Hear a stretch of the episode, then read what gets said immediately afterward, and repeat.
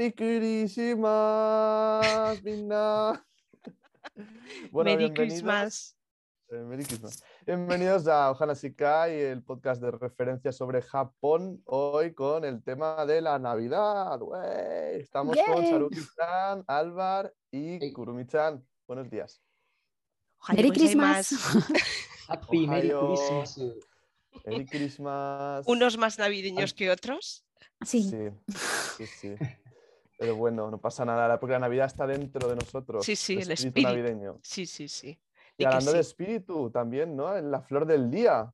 ¿Cuál es la flor del día? Sí, sí, sí, la flor del día. Bueno, aquí va, da pie a muchas interpretaciones, yo voy a soltar la mía, así como queda. Bueno, hoy una flor súper bonita, muy amarillita, muy, bueno, supersticiosos, eh, no la miréis directamente, lo quien opine que el amarillo da mala suerte, pero me parece preciosa y es muy original. Es el narciso trompeta, que como su propio nombre indica, pues es un narciso con una corola central en forma de trompeta que es más larga que lo que es el capuchón floral. Así que es preciosa. Y el significado, pues ahí es donde va mi propia interpretación, aunque el significado es renacimiento o regeneración, bueno, todo lo que tenga que ver con, ese sentido. Pues bueno, eh, le pega mucho al tema que, que vamos a tratar hoy, de las navidades. Y claro, en Navidades pues todo el mundo se hace sus proyectos y, cosas para el año nuevo que quiere conseguir, cierra el año que ya está acabando y, empieza con nuevos proyectos. Así que es una idea de renacer desde el punto de vista religioso y desde el punto de vista personal. Claro que sí. Qué guay. identificado. Entonces, la Navidad, ¿qué? ¿qué es para vosotros la Navidad? Así un poco introductorio. Para mí es familia y es Japón y hablar de Japón. Pues a mí es lo que más me gusta, es lo que más me gusta, hablar de la Navidad japonesa, más que celebrar, yo no soy muy navideña, como se puede ver, no tengo nada ahora mismo, pero sí, hablar de la Navidad, me gusta la Navidad japonesa. Porque Álvaro, Navidad cómo empezó allí en Japón? Tú que eres el experto filólogo del equipo. Bueno, sí, yo vengo a daros la tabarra. no, por favor, por favor. bueno, principalmente, pues hay que decirnos que hasta el año 1564, 1560, fue cuando empezaron a llegar todos los misioneros, entre los portugueses y los españoles a Japón. Entonces fue cuando empezaron a, promover la cultura del cristianismo en, en, Japón, claro, algo... El tema de Japón es que ellos tienen muchos dioses y ellos no mm. hacen no prohíben ningún otro dios. O sea, ellos, están plenamente abiertos a todos los dioses. Entonces, que hubiera uno nuevo, a ellos no les decía nada. Era, ah, bueno, hay uno nuevo. Estos extranjeros dicen que hay uno nuevo. Pues no pasa nada, adelante, ¿no? Que pase también. El problema fue que a raíz de, que unos misioneros, ¿no? El, principal precursor de esto fue llamado Francisco de Javier, que empezaron como a promoverlo, pero de forma, o sea, empezaron a sacar muchos creyentes, consiguieron muchos creyentes muy rápido, porque la gente, no al final, como era algo que venía del extranjero, tampoco querían desconfiar del todo porque ellos sabían que había algo más aparte de Japón. Entonces, mucha gente empezó a creérselo y claro, esto empezó a aumentar el número de creyentes y de cristianos en Japón de una forma muy rápida. Esto produjo, bueno, produjo muchas cosas, entre ellas pues, algunos altercados, ¿no? Pero básicamente después de 60 años se tuvo que prohibir. O sea, el gobierno tuvo que prohibir en la época el cristianismo porque empezaba a meterse en cuestiones más, más bélicas, ¿sabes? Porque por una parte teníamos que a diferencia de la religión sintoísta o budista que hay en, en Japón, el cristianismo no respeta a los otros, los otros dioses, las otras religiones son paganas y son blasfemos, ¿no? Entonces ellos ponían su dios por encima de todos los demás esto generaba altercados entre la gente, ¿no? Porque, claro, no, no, Dios no existe, el mío es el verdadero, no sé qué. Entonces ya empezaba a haber disputas. Esto se unió también a que algunos misioneros, que no eran simplemente hombres de fe, que iban ahí, sino que también tenían asuntos más militares ¿no? y económicos, querían sacarse ahí el dinerito. Entonces empezaron, sí, empezaron un poco a verlo desde un punto de vista más político, ¿no? Eh, y empezaron a plantearse si Portugal o España podía traer el ejército a Japón para colonizarlo y convertirla en una, potencia no vasalla un poco. Claro. Mm, eso ya complica la situación, sí. Mucho, mucho. Además de que hubo, algunas revueltas y peleas entre los propios civiles o... Claro, entonces esto ya empezó a llamar la atención del propio gobierno y ya dijeron, esto no puede continuar así. Hmm. Y se prohibió, definitivamente. Pero se, pro- se prohibió a tal punto de que se empezó a perseguir a los misioneros españoles. Mm. Entonces, primero, era pecado, bueno, pecado, no te mataban, pero te metían en prisión por ser cristiano o por rezar, O simplemente. sea, ilegal, ¿no? O sea, se- Sí, sería como, ilegal. como legal. O sea, era como una inquisición, pero a la japonesa y al revés, ¿no? Es un poco así. ¿no? Exacto. El problema es que- Madre mía. Los japoneses no solo se conformaron con prohibirlo, también empezaron a perseguir a los misioneros para eh, torturarlos, echarlos del país, incluso crucificarlos. O sea, hay imágenes de, hay algunos cuadros de algunos autores famosos que salen misioneros crucificados en, en la cruz, o sea, a ellos mismos se les ponía su propio castigo por haber alterado el orden de, del país. Madre esto es fuerte. De hecho, en Valencia hay un cuadro de, de eso, porque una amiga mía fue a una exposición y me lo contó. Y yo dije, pues tendremos que ir, pues nos pilla muy cerca. Así que chicos, si pasáis por Valencia, preguntad por el, por el cuadro de, de los Eh, misioneros Los ahí misioneros japoneses. Madre mía, madre mía. Menos mal que hemos empezado por esa parte, porque si acabamos así, madre de Dios. Sí, sí. No, la verdad es que la historia es un poco truculenta. Muy interesante porque la verdad es que yo no la conocía, pero ostras, qué fuerte me parece. Un poco de los japoneses que vienen así del bien común y, y todo, qué happy, qué bien, y yo, yo qué sé, estoy a favor de tu libertad, y ostras, no sé. un poco Esto fuerte. otras también- épocas, eran Era otras otra épocas. Sí, sí, sí, es verdad, y- es verdad. Mm, Japón siempre ha sido un país bastante aislado, entonces también es Sí. normal que se defiendan es de- cierto, es dentro de una cierto. proporcionalidad. Esta fue pero- una de las razones fue esta por las que se cerró el país, porque esto fue en el siglo XVI, cerca del Ujú. 1560. Entonces, claro, Japón era un país que de pronto dijeron, tenían demasiadas cosas encima y no sabían cómo controlarlas. Sí, sí. Y, y al final decidieron cerrarse completamente internacionalmente. Confinamiento nacional. Exacto. Y fuera todos los problemas, ya está. Pues sí, mira, oye, eh, la liaron parda, pero bien. Madre mía. Oye, pues súper interesante. Álvaro. Mm. Álvaro, y entonces ahora, porque ahora sí que hay cristianos en, en Japón, ¿sabes cómo fue evolucionando hasta que se volvió a permitir el cristianismo allí? Sí, bueno, a ver, hay gente que en Honshu tengo entendido que no, prácticamente no hay nadie, pero hay Muy en las otras islas hubo gente que sí que siguió a oscuras, ¿no? Practicando el cristianismo, pero a día de hoy hay muy poca gente, creo que no llega a un 1% de la población de, de Mm. cristianos, Sí, entre un Ujú. 1 o un 2 aproximadamente, muy sí. poca gente. Por ejemplo, en Mm. Corea del Sur sí que proliferó mucho más, y hay creo que son Mm. 20 o un 25%, y hay muchas iglesias, se pueden ver Filipinas. muchísimas por la calle, sí, Mm, cristianas, pero en Japón es que no, no, es que no vais a ver ninguna. Sí, bueno, a- alguna, bueno, algunas sí que yo, yo vi, me Sí. llamó mucho la atención cuando estuve en 2019, pero, pero vamos, sí que fue algo que me impactó mucho porque no me lo esperaba, claro. Mm.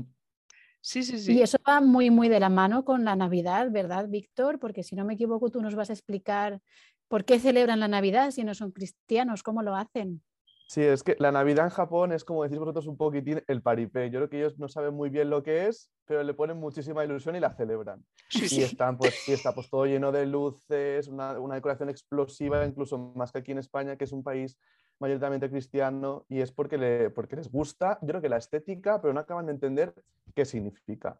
Y Mm. esto se debe porque al final la Navidad actual, la Navidad contemporánea, eh, deriva sobre todo de, de la presencia estadounidense allí, en, en Japón, y de las influencias que ha habido de, de gente externa que ha ido trayendo tradiciones, porque por lo que he podido leer, a principios del siglo XX hicieron como una especie de reparto de comida eh, entre la gente pobre en la época de Navidad y a partir de ahí eso fue yendo a más y es el motivo por el cual los japoneses hoy se regalan regalos entre ellos. Y, y todo eso viene pues, por una influencia externa. Eh, luego también el pastel de Navidad, este típico de nata Mm. con las fresitas encima, es el Christmas Keki, no sé cómo se llama, tiene otro nombre. Sí, el Christmas Y es cake, algo sí. como muy típico de Japón, de la Navidad japonesa, pero fuera de Japón no se toma pastel de Navidad como tal, porque hay dulces tradicionales como aquí en España el polvorón o, Hmm. o tal. Entonces, es como que ellos van cogiendo cositas, hacen su, su patchwork navideño Sí, sí, sí. y se lo pasan pipas, ¿sabes? Y luego también, por ejemplo, la cena de Nochebuena, que para los españoles normalmente es una cosa familiar, allí es una cosa más como en pareja, como el San Valentín de aquí. Allí quedan las parejas y comen pues, en restaurantes caros, se hacen regalos caros. Y Mm. anteriormente sí que se juntaba un poco la familia, pero no la familia lejana, sino padre, madre, hijo, y comían pollo del Kentucky.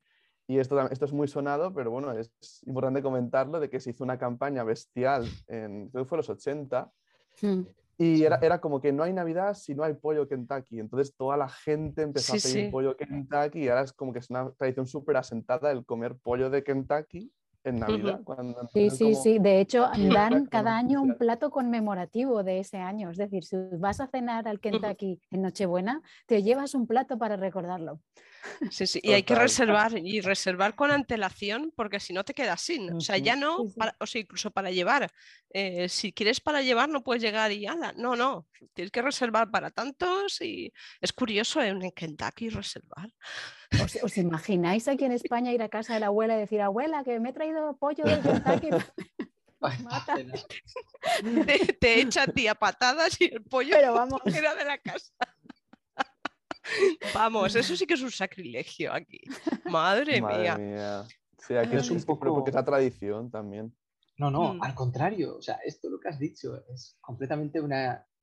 Es marketing, puro marketing. O sea, Mm, se han inventado que en el extranjero se come un pastel con fresas con nata para el día de Navidad. Pero tú le preguntas a, a cualquier persona de cualquier país y no lo conoce y nunca lo ha comido. Pero mm. allí vas de y dicen, no, no, esto es lo que se come aquí y fuera de Japón. Esto es Mm. famosísimo. Yo creo que es la, la imagen abstracta que tienen ellos de la Navidad y así la interpretan, porque al final, no sí, sé. sí, sí. No, y además carísimo, ¿eh? Carísimo. Mm, Eh, Sí, porque sí. aquí igual que llega la Navidad y el marisco se pone por las nubes, eh, El pollo sube, el pollo sube en Japón. y el pastel de Navidad, el Christmas cake, se pone por las nubes. Es que vamos, eso es como, es como, no sé, en Alcoy hay un pato o una- un cisne hecho de, de merengue o no sé qué, que es, es una pasada, pues es algo como así, ¿no? Ay, súper exquisito, súper delicioso, sí. exclusivo y tienes que ir a comprarlo. Además, porque hay que comprarlo, no se puede hacer en casa. No, se tiene que comprar por el consumismo japonés. Así que Total. Otra cosa típica de la. Navidad japonesa contemporánea, podríamos llamar, es la bota de Navidad. No sé si habéis oído hablar de ella, sobre todo para los niños. Es como una bota así de, de- de plástico llena de chuches y es como muy típico regalarlo para los niños japoneses. Anda, yo solo he visto aquí, pero no sabía que el era. calcetín, ¿sí? aquí era un calcetín. Anda. Mm, Sí, aquí es con calcetín y es como una bota calcetín, sí, sí. Claro, de Papá Noel, porque allí el que triunfa es Papá. Noel, los Reyes Sí. Magos, nada. No, no, qué lástima. Por Dios. Pues Bueno, también que podríamos llevarlo allí, ¿eh? Víctor. Tenemos Es que que- llevarlo. Pero Víctor dice que son los americanos los que han influido, entonces ya, Papá Noel- claro. Sí. Ah, y, pa- y para que la quedarse con los, sí. los hoteles del amor, que se llenan en la noche de Nochebuena. Porque es una noche, es como un pre-San. Valentín prácticamente. O sea, es como el claro. ensayo del San Valentín, ya. Sí, sí. Sí, sí, sí. Pero es muy raro porque ellos trabajan, ¿no? Ellos no tienen Sí. festivos. Es No. que no es festivo, eh, la- ni la Nochebuena ni la Navidad. Lo curioso, porque estaba investigando, es que sí que era fiesta hasta hace muy poquito, el día 23 de diciembre. Pero no tenía nada que ver con la Navidad, es porque el emperador cumplía años el Mm, 23 es de diciembre. Sí, Ahora, sí, ya- sí. ahora la fiesta es en febrero y se ha perdido un poco el espíritu navideño ese japonés de que el Mm. 23 era fiesta. Se han quedado sin fiesta, ¿eh? Anda que Se han quedado sin fiesta, sí, sí, se han quedado sin Navidad. algo se inventarán, algo se inventarán. Pues bueno, chicos, em, es verdad que la Navidad eh, actual no es exactamente algo muy tradicional, por lo que hemos comentado de que no hay muchos japoneses cristianos, es una cosa que viene un poco de fuera, pero los japoneses tienen sus propias tradiciones. De hecho, tengo entendido que el fin de año es una cosa como más de estar en familia, cosa que a lo mejor aquí es más de estar con amigos. No, Kurumi-chan, tú que eres de Japón, ¿cómo se vive el fin de año japonés y el resto de costumbres japonesas? Cuéntanos. Pues el fin de año es bastante diferente al nuestro y me gustaría comentar un par de actividades que realizan los japoneses. Eh, como ha dicho Sara al principio, lo del renacimiento con nuestro Kotowaza de hoy, los japoneses procuran empezar el año nuevo mm, desde cero, eliminando todas las cargas que han ido acumulando durante el año anterior, el año previo. Entonces tienen dos costumbres o dos eventos. El primero es el, mm, el Bonenkai, que eh, está compuesto por tres kanjis este nombre, Bo, que significa olvidar, Nen, que hace referencia a año, y Kai, que es una reunión. Por tanto, es una reunión para olvidar el año. Curioso. Curioso. Esto se organiza casi siempre en las empresas y también a veces en grupos de amigos. Se trata de juntarse con estas personas con las que pasas la mayoría del tiempo y con las que, bueno, pues ya sabéis que la, eh, la, convivencia crea situaciones, resquemores, pero los japoneses son unas personas muy reservadas, no está permitido expresar tus sentimientos de manera abierta. Bien, para esto es el Bonenkai. Se van tropocientos mil juntos a un izakaya, como la calle que tengo aquí detrás, que es una calle de izakayas, y la excusa del alcohol porque beben muchísimo, tú vas allí y es casi siempre barra libre, con la excusa del alcohol y el estar un poco perjudicado, se permiten mm, decirse las cosas a la cara. Es como quitarse la máscara una vez al año, mm. ¿no? Un poquito. Sí. Mm. realmente, eh, el alcohol pueden utilizarlo como excusa en más ocasiones, pero en esta festividad, que además están también los jefes invitados, mm, se intenta hacer un poco más la vista gorda, permitir que te caiga la máscara, como, como Víctor dice. Y que no se tenga en cuenta, claro, porque sí. sobre todo eso. Eh, bueno, pero eso es la teoría, ya, ya hablaremos después de la práctica. Lo que se busca es eso, es quitarse esas rencillas, esos resquemores del año y empezar el año nuevo con energías renovadas. De chico, miran, pues nos ha pasado esto, el día del Bonenkai nos dimos dos puñetazos, pero ahora somos súper buenos amigos. Es como una comida de Navidad, pero llevada al extremo, ¿no? Porque aquí también se hacen comidas de eh, empresa. Sí, es una, comida de empresa. Sí, lo que pasa es que, pues, con la premisa de que se te va a permitir eh, soltar mierda. Soltar, sí, más que pegar, no, no, no. Son, son, pacíficos, son pacíficos. Es más bien expresar tus sentimientos. Pero eh, con todo esto de la pandemia se han descubierto cosas simpáticas o no tanto sobre esta costumbre el Bonenkai. Ah, y cuenta, es... cuenta. Sí, sí. Qué interesante. intrigadísimos. Chulo. Sí, sí. Bueno, eh, ah, bueno, antes de deciroslo, por cierto, eh, los japoneses al Bonenkai o al salir de fiesta, beber y hablar, le han acuñado una palabra que es nomu nikation, nomunication, que significa nomu de beber, nomu, beber, y communication en inglés, lo mezclan, entonces es como comunicación a través de la bebida. Se han quedado tan tranquilos. Y se quedan así de tranquilos. Sí. Es toda una cultura, supongo que vosotros lo sabéis, que tienen muchísima cultura de beber. Sí, el nomikai, eso sí, sí. El nomikai es ir a beber, pues hmm. Bonenkai ya es a lo bruto. Bueno, pues precisamente a causa de lo de la pandemia, el año pasado el 94% de las empresas cancelaron el Bonenkai. Y este año, a pesar de que la, influencia del virus no ha sido muy importante en Japón, afortunadamente allí eh, no hay muchos contagiados, aún así, este año son el 70% más o menos de las empresas las que han decidido no hacerlo. Ostras, pues son demasiadas. Tienen ahí un guardado ya cuando lo mm. suelten. Bueno, ahora veremos. El 2023 va a ser en Japón. Va a ser espectacular. Un río de sangre. Bueno, tened en cuenta que el Bonenkai, que parece una tontería y cosa de empresas, se lleva celebrando desde la época Muromachi, es decir, desde el siglo XV. Está arraigado. Sí, Está muy arraigado allí. Pero eh, el periódico Asahi Shimbun hizo una encuesta a sus lectores online para ver qué pensaban ellos, los propios japoneses, de esta costumbre del Bonenkai. Y se descubrió que curiosamente la inmensa mayoría de las personas lo consideran algo horrible. Hostia. madre mía. Sí, porque si bien en teoría tendría que ser una fiesta distendida donde tú puedes hablar y tal, pues no sucede de verdad, porque tienes al jefe delante y tienes que tener cuidado con, ya sabéis, esto de servirle el alcohol a uno, el otro. Mm. Sí, sí, sí, sí, sí, sí. ¿Vale? Entonces muchos tienen hasta, hasta miedo a tener que ir al Bonenkai porque dicen como me vaya de la mano, a lo mejor luego sí voy a tener repercusión. Se supone que no deberías tenerla, pero todos mm. somos humanos y si a mí viene alguien y me dice, mm", yo me voy a enfadar. El, eso, el 11%, solo el 11% de los entrevistados o encuestados dijeron que sí, que es algo súper importante. Y luego hubo un 5% que decía, odio el Bonenkai porque no me gusta el alcohol.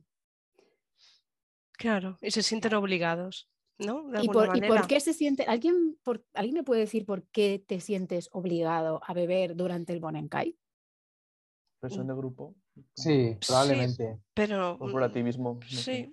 Supongo. Presión de grupo y además que es que está bastante mal visto. Si tú vas a un Bonenkai, que es para soltar todo, y ven que no bebes, fíjate cómo son, llegan a pensar que es que estás ocultando algo que no quieres soltar. Fuerte. Madre mía.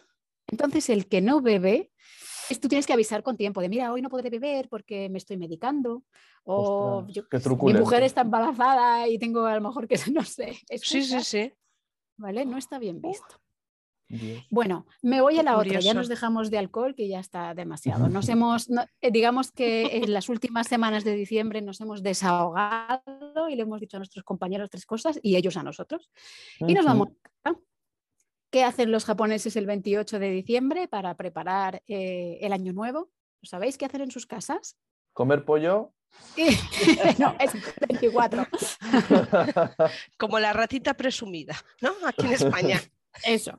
Ellos hacen el osoji. El osoji es una limpieza a lo grande, exhaustiva. Lo sacas todo, todos los armarios fuera, todos los muebles fuera, lo limpias todo, tiras las cosas que no has usado. Esto que hace Maricondo, que ya conocéis muchos. Mm, sí.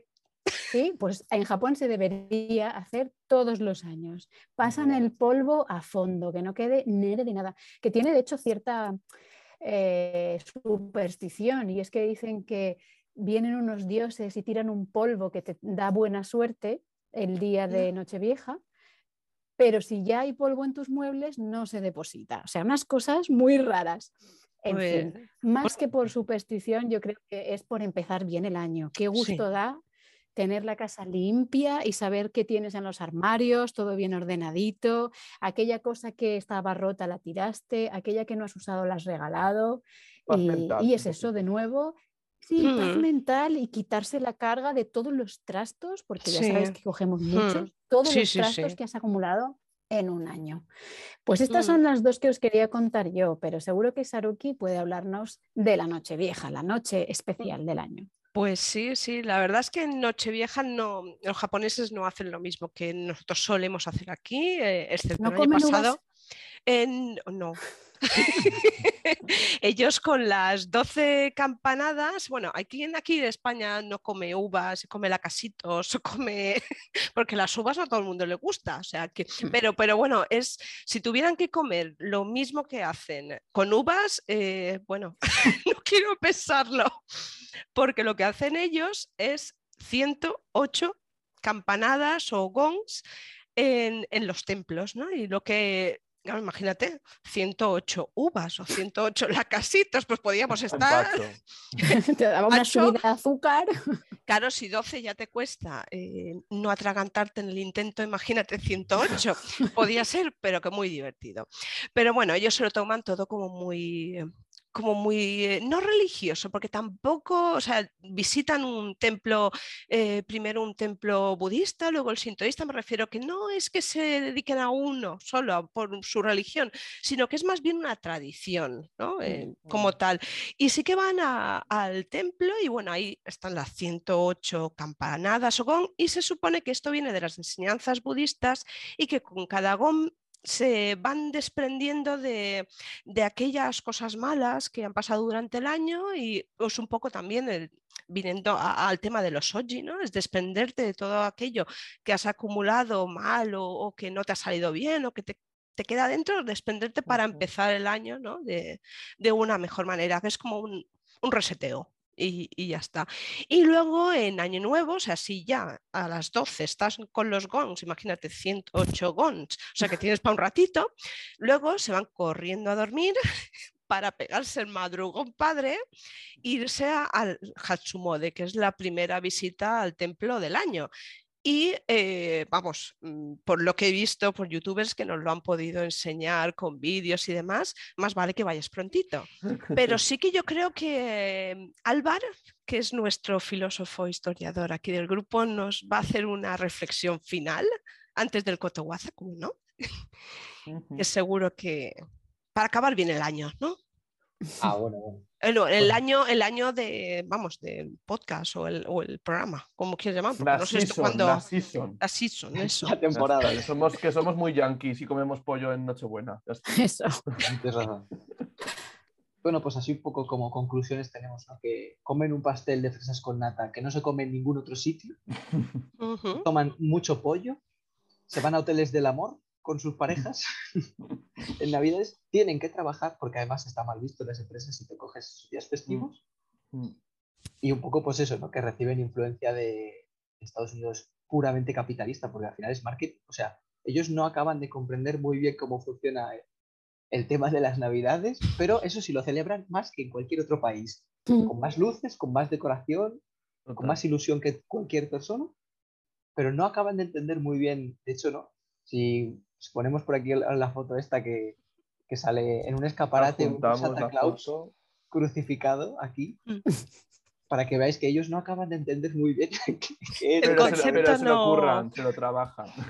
Sí, sí, Sí. oye, pero queda bonito en el escaparate. No, sí, queda Bueno. precioso. no sé. Para los niños que pasen por ahí lo vean. Bueno, no sé, es mezclar conceptos como he oído campanadas, pero no sé dónde. Pues Es, es ir al examen a ver si apruebo, ¿eh? también, Pero- muy bien dicho. Es verdad, no, no, Álvarez, esta- la Resumen foto de la es Navidad total. japonesa. La foto es total. Muy bueno. Bueno, y ahora pasamos al Kotowasa. que hoy corre a Eso. cargo de nuestra maravillosa colaboradora virtual japonesa, Kurumi-chan. Estás escuchando Ohanashi Kai. Hanashimashou.